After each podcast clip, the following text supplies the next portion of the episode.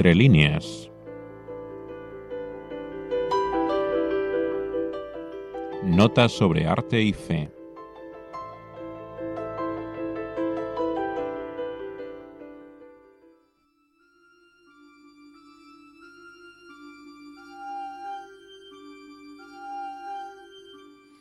La película Hitchcock recrea el rodaje de Psicosis en 1960 al que le dedican ahora un libro varios autores españoles, Regreso al Motel Bates, mientras una serie de televisión habla también de cómo se hizo Los pájaros.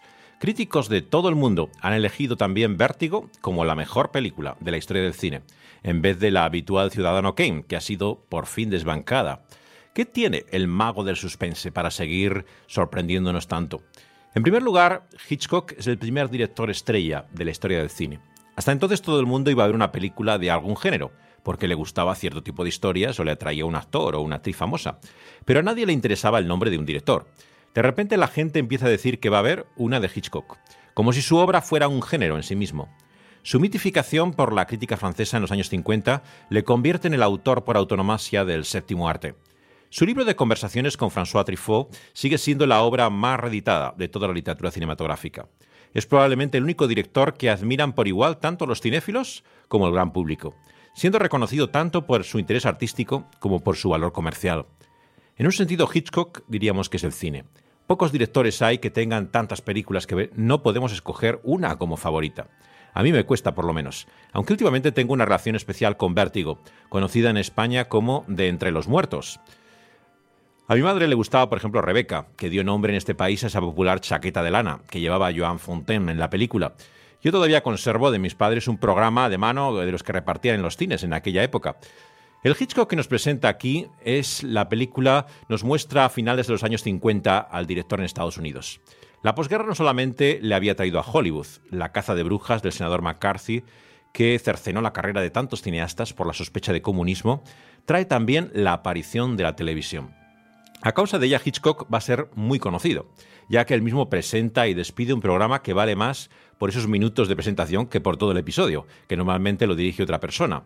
Es en ese contexto que se producen los crímenes del que es considerado por muchos el primer asesino en serie, llamado Ed Heim. Les ahorro los detalles truculentos, pero matar a aquellas mujeres era solamente el principio de aquellos crímenes, eternamente perversos, necrófilos. El caso de Heim inspiró de hecho a Hannibal Lecter, de Thomas Harris, pero también la novela Psicosis de Robert Bloch, que he releído precisamente eh, al ver la película en una antigua copia que tenía mi padre, publicada en Barcelona en los años 60. Se llamaba entonces en español también Psico. Estaba eh, editada dentro de una colección de literatura policíaca. El bajo y regordete cuarentón del libro se convierte en la película en el joven, alto y delgado Anthony Perkins, interpretado por James Darcy, que tiene un asombroso parecido a él. Norman está claramente inspirado en el carnicero de Plainfield, como se le suele llamar a Haim, porque tenía una granja en ese lugar de Wisconsin donde vivía también el escritor. La enfermiza relación con su madre ha inspirado ahora también una serie de televisión que se llama Motel Bates. En la novela de Bloch, eh, Norman lee libros ocultistas que su madre desaprueba. Eh, cita autores como Uspensky y el padre del satanismo moderno, Alistair Crowley. Sus asesinatos son explicados también en el libro bajo el efecto del alcohol, que no tiene tanta importancia en la película. La explicación final del psiquiatra, de hecho, es desmentida además por Hitchcock, que evita todo reduccionismo al enfrentarse al misterio del mal. No hay duda que para él todos los hombres son potencialmente homicidas. El libro que ha editado Planes Pedreño, con varias contribuciones sobre la película, publicado por una editorial de los jesuitas, Mensajero de Bilbao, ha coincidido con el debut del director londinense Sasha Gervasi. La película no ha tenido críticas muy entusiastas, pero la verdad es que la he disfrutado mucho. Pensé que no me iba a creer a Anthony Perkins, eh, Anthony Hopkins como Hitchcock, y el papel de Anthony Perkins, como he dicho ya, está logradísimo por Darcy. Pero en general, todos los personajes vemos que tienen un enorme parecido. Las presentaciones de televisión son calcadas realmente a las que hacía el director, y el físico de Helen Mirren es cierto que no recuerda demasiado a su esposa Alma. Pero bueno, eh, tampoco era muy conocida su cara. La película es de hecho todo un canto a la complicidad de este matrimonio, que se imagina al borde de una crisis por los celos de Hitchcock ante la colaboración de su esposa con un guionista llamado Whitefield Cook, que fue el autor de la fallida Pánico en la escena, una de las películas probablemente más malogradas del director. Alma trabajó en todas las producciones de su marido desde que se casa en el año 1926. Fue guionista, adaptadora, montadora, asistente de dirección, responsable de continuidad. Ella revisaba los copiones finales, detectaba los errores que había, hasta un parpadeo vemos de Janet Leigh cuando Marion Crane tendría que estar muerta tras haber sido apuñalada en la ducha. Una mujer discreta, es la madre buena, de hecho, que Jane no ha conocido. El personaje de Hopkins le dice a Aldemirren, piensa en el valor del impacto, matar a la protagonista a mitad de la película. Confiese que estás intrigada, vamos, admítelo. A lo que ella contesta, bueno, en realidad creo que es un gran error no deberías esperar a la mitad. Mátala después de la primera media hora. Ya sabes a quién hizo caso Hitchcock. Pocos saben en ese tiempo que Hollywood parecía haberse abierto a producciones independientes. Esto no ocurrió solamente en los años 60, vino ya antes. Los estudios Paramount se niegan a financiar Psicosis. Hitchcock tiene que producirla hipotecando su propia casa. Tras el éxito de Con la muerte en los talones, algunos le sugieren que ya es la hora de jubilarse. Su miedo a quedarse anticuado le lleva a hacer una película de terror que resulta ser toda una obra de vanguardia. Para su lanzamiento, el mago del suspense crea una campaña de promoción con las más sorprendentes indicaciones para el estreno. Dice así, mi primera instrucción para los dueños de los cines es que contraten guardias para garantizar el cumplimiento de nuestra excepcional política de acceso. ¿Por qué Psicosis es tan aterradora y única que necesitarán guardias para ayudarles a controlar a los clientes que salgan corriendo despavoridos? Si alguien es tan ingenuo como para intentar entrar por las puertas laterales o por las salidas de emergencia o por el techo, se le expulsará usando la fuerza bruta.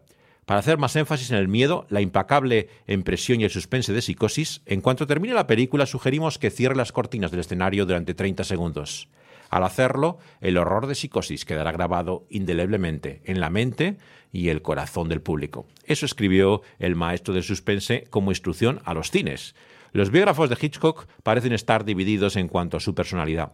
El año 83 un teólogo católico llamado Donald Spoto se dedicó a especular sobre el lado oscuro de muchos famosos. Publicó un libro sensacionalista también sobre Hitchcock, en el que construye una infame imagen de él. Le vemos como un monstruo sádico, un obseso sexual, un voyeur manipulador que presenta también la serie The Girl, muy inspirada en Spoto. Esto se contrapone a la visión que tenían los directores franceses. Truffaut, Romer, Chabrol lo ve más bien como un moralista. Es un cineasta católico para ellos. El cuadro más objetivo sea probablemente el de la monumental biografía que ha hecho Patrick McGilligan, que muestra tanto sus luces como sus sombras. Su reivindicación de alma ha influido mucho en el libro de Stephen Rivello, que es la base de la actual película de Gervasi, centrada sobre todo en su matrimonio. Lo que todos están de acuerdo es que no se puede entender a Hitchcock sin considerar su estricta educación católica, ya que aunque es una religión minoritaria en Gran Bretaña, los padres del cineasta le dieron una educación jesuita. Desde el año 1908 va a un colegio que se llama San Ignacio y está en Londres, en Stamford Hill. Iba a misa a la parroquia donde estaba su primo además de cura.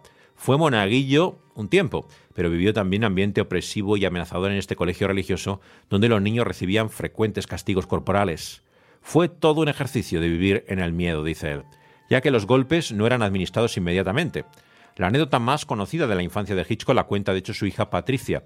Su abuelo hizo encerrar a su padre en la celda de una comisaría para darle una lección, por algo que había hecho mal. Tenía tanto miedo a los policías que su hija piensa que por eso no llegó a conducir un coche jamás.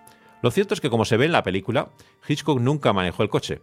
Lo mismo me pasa a mí, por cierto. Pero lo hacía su esposa Alma, que se convirtió al catolicismo para casarse con él el año 26. Trabajaba como su montadora e iban a misa todas las semanas. Dieron, de hecho, mucho dinero a la iglesia y a la caridad católica. Patricia se casó además con un sobrino nieto del poderoso arzobispo que había entonces en Boston, el cardenal O'Connell. Los largometrajes de Hitchcock resultan escalofriantes. No porque muestren cómo el mal asola el mundo, sino porque el mal es con mucha frecuencia banal, con B, cotidiano, o sea, deambula por las calles de ciudades pequeñas o metrópolis como las nuestras de una forma casi anodina. Justo la misma clase de mal que albergamos dentro nosotros mismos. La película preferida de Hitchcock es La sombra de una duda. En ella, Joseph Cotten es el guapo y encantador tío Charlie. Este hombre adorado por su hermana y su sobrina es en realidad un despiadado criminal. Así también en Psicosis todos sospechamos que tras la suave voz del nervioso Norman hay en realidad un lunático asesino. Pero Hitchcock nos manipula, de principio a fin. Nuestra simpatía al principio es por Marion, que huye después de haber robado en su oficina, pero que entendemos que necesita el dinero para casarse. Lo que pasa es que luego nos metemos también en la piel de Norman, y no sigo por si no ha visto alguien la película. Pero nos gusta creer que el mal está ahí fuera. Pero la desagradable verdad de que también expresó el escritor Chesterton cuando el Times le preguntó cuál creía él que era el problema del mundo. Es también algo de lo que tenemos que dar cuenta. El problema del mundo, estimados señores, como escribió Chesterton, soy yo. Lo que la Biblia llama pecado ha sido siempre un tema difícil, de confusión para muchas personas. La simple mención de la palabra nos resulta incómoda. Por eso muchos reaccionan nerviosos, con risas, para evitar la triste realidad de que no nos conocemos a nosotros mismos. Nos cuesta aceptar que el mal está en nosotros. Pero hasta que no lo hacemos, no entendemos nada ni del mundo ni de la vida. Cuando se dice que Hitchcock muestra una morbosa perversidad, ¿qué es lo que realmente quieren decir? Muchos piensan que su educación le dio esa mente estrecha, retorcida, que hace resaltar las imperfecciones del género humano. Como si nuestro conocimiento y educación nos hubiera librado de ese discurso que creemos que nos paraliza y nos reprime. ¿Es la visión cristiana del hombre un retrato tan distorsionado de la vida? ¿No es hacer del ser humano un monstruo? Dice Juan en su primera carta en el Nuevo Testamento que si decimos que no tenemos pecado, nos engañamos a nosotros mismos. La verdad no está en nosotros. Andar en tinieblas es lo que Juan llama pecar. No son actos o pecados concretos, es un poder que domina al hombre. La Biblia dice que el pecado es la explicación de todos los males, pero no está fuera, sino dentro, dice Jesús. Todos nacemos en este mundo bajo el poder de la oscuridad. Tal y como somos por naturaleza tendemos a vivir de ese modo. Es por eso que rara vez pensamos en Dios. No sabemos siquiera que andamos en tinieblas. Somos totalmente inconscientes de estas cosas. No nos interesan y creemos que nosotros nos afectan cuando lo que hacemos es demostrar lo que somos. Dicen los jesuitas, dame un niño los primeros siete años que yo te daré un hombre. Otra versión de la misma frase añade, y no importa quién lo tenga después. Y aunque Hitchcock decía a Bogdanovich que había superado el temor religioso, la complejidad psicológica de sus personajes sigue marcada por la realidad de la culpa. Un tema recurrente de sus películas es la persona inocente que es acusada de un crimen que no ha cometido. Es lo que los críticos llaman la transferencia de culpa. En un sentido es casi como el Evangelio presenta a Jesús, como una víctima inocente, falsamente acusado, cargando con los pecados del mundo. La diferencia, por supuesto, es que Él no tiene un lado oscuro como nosotros. En su luz no hay ninguna tiniebla. Esta es la condenación, dice Juan, que la luz vino al mundo, pero que los hombres amaron más las tinieblas que la luz, porque sus obras eran malas. La verdad de Cristo ilumina la profundidad de nuestro ser, pone al descubierto nuestro malvado y oscuro rincón de cada lugar de nuestra existencia. Cuando descubrimos que no hay justo ni en uno, como dice Pablo a los romanos, entendemos que Jesús vino a salvar lo que se había perdido.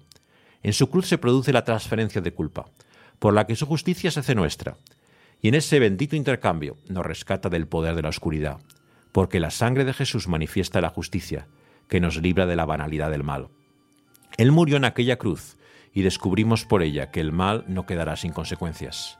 Si nuestra esperanza está en Cristo, Él murió en nuestro lugar y resucitó para nuestra justificación, a fin de que Él sea el justo y el que justifica al que es de la fe de Jesús, porque su sangre nos limpia de toda maldad.